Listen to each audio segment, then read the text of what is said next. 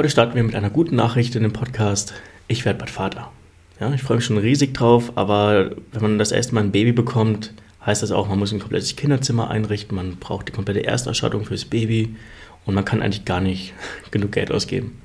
Ja, und damit wir da ein bisschen nachhaltiger agieren, war ich mit meiner Frau letztes Wochenende auf dem Kinderflohmarkt. Und was soll ich sagen, so ein Kinderflohmarkt hat mich ein bisschen an Social Media erinnert. Ja, es gibt viele gute Inhalte, aber man fühlt sich etwas überfordert, die richtigen Inhalte für sich zu finden. Ja, und das haben auch einige Käufer verstanden, was sie gemacht haben, um aus der Masse herauszustechen. Und was du daraus lernen kannst, das erfährst du nach dem Intro. Hallo und herzlich willkommen zu True Expert, der Podcast, der dir dabei hilft, deine Expertise erfolgreich zu vermarkten. Heute sprechen wir darüber, wie du aus einem Markt mit viel Konkurrenz herausstechen kannst, und zwar am Beispiel eines Kinderflohmarktes.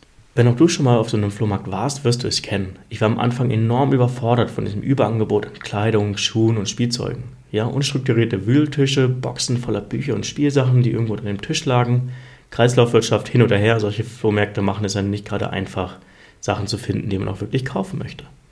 Während meine Frau sich die Arbeit gemacht hat, sich durch diese Stände durchzuarbeiten, habe ich lediglich gescannt. Ja, so wie die meisten Besucher auf dem Flohmarkt. Ich bin einfach an den Tischen vorbeigelaufen und habe geschaut, ob da irgendwelche Sachen liegen, die mich auf den ersten Blick interessieren.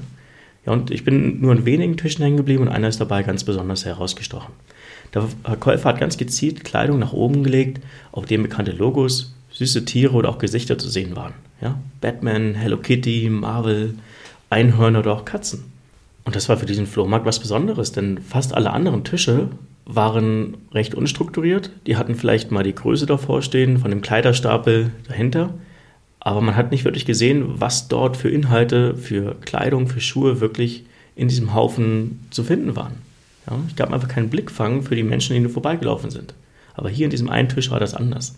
Der Verkäufer hat ganz bewusst visuelle und emotionale Anker genutzt, die herausstechen und dafür sorgen, dass Menschen wie ich am Ende des Tages stehen bleiben und mal gucken.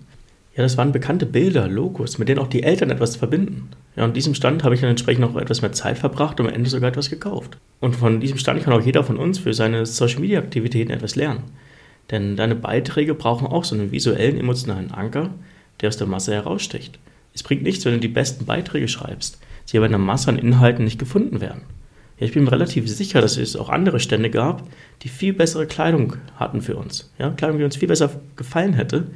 Aber die Arbeit, diese Kleidung zu finden, war enorm groß. Aber dieser eine Flohmarktverkäufer hat mich mit Bildern abgeholt, die ich kenne, mit denen ich etwas verbinde, nicht mit Größenangaben oder irgendwelchen unsortierten Haufen an Kleidung.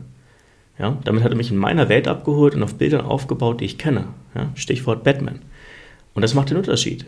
Ich bin noch einige Male an diesem Stand vorbeigegangen und was soll ich sagen, es standen immer Leute davor. Die Taktik ging also auf. Was sollst du nun aus dieser kleinen Anekdote mitnehmen? Die Qualität deiner Inhalte ist Pflicht, da müssen wir gar nicht drüber diskutieren.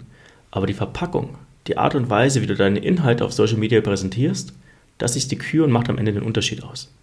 Wenn du dich dabei überfordert fühlst oder nicht genau weißt, wie du das Ganze machen sollst, lass uns gerne sprechen. Melde dich gerne bei mir, Kevin Meyer, direkt auf LinkedIn oder über meine Webseite kevinmeyerconsulting.de. Schön, dass du heute mit dabei warst und ich hoffe, dass ich dir mit dieser kleinen Anekdote von meinem letzten Wochenende einen kleinen Impuls mitgeben konnte für dein Content Marketing. Bis zum nächsten Mal.